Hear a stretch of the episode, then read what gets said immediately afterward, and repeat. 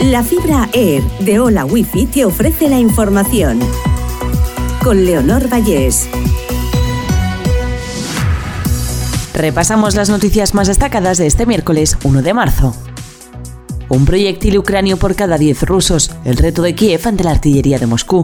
Zelensky reclama a sus aliados más munición de forma urgente, mientras la Unión Europea estudia fórmulas para acelerar las entregas. Putin lanza grupos de asalto para forzar a las fuerzas ucranias a disparar. El nuevo mecanismo de reparto de refugiados de la Unión Europea vuelve a encallar. El modelo de reubicación de los países mediterráneos logra solo 500 traslados en 7 meses, menos del 6% del objetivo. La inflación y el Euribor asedian a los hogares españoles. La pérdida de poder adquisitivo se acelera en un comienzo de año repleto de malas noticias. El IPC sube al 6,1% y las hipotecas se encarecen un 50%. La auditoría que la Iglesia encargó a un despacho de abogados aventura varios miles de casos de abuso.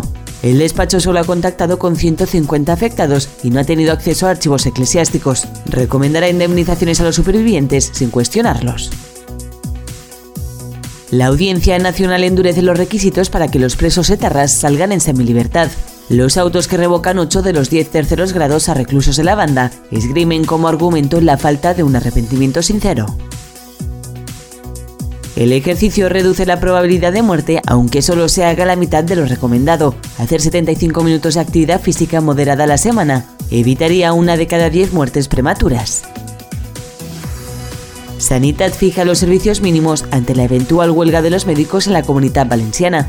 Las operaciones programadas se reducirán a la mitad y los centros de salud tendrán una actividad similar a la de un sábado. Hola Wi-Fi, velocidades de fibra, vivas donde vivas, te ha ofrecido la información.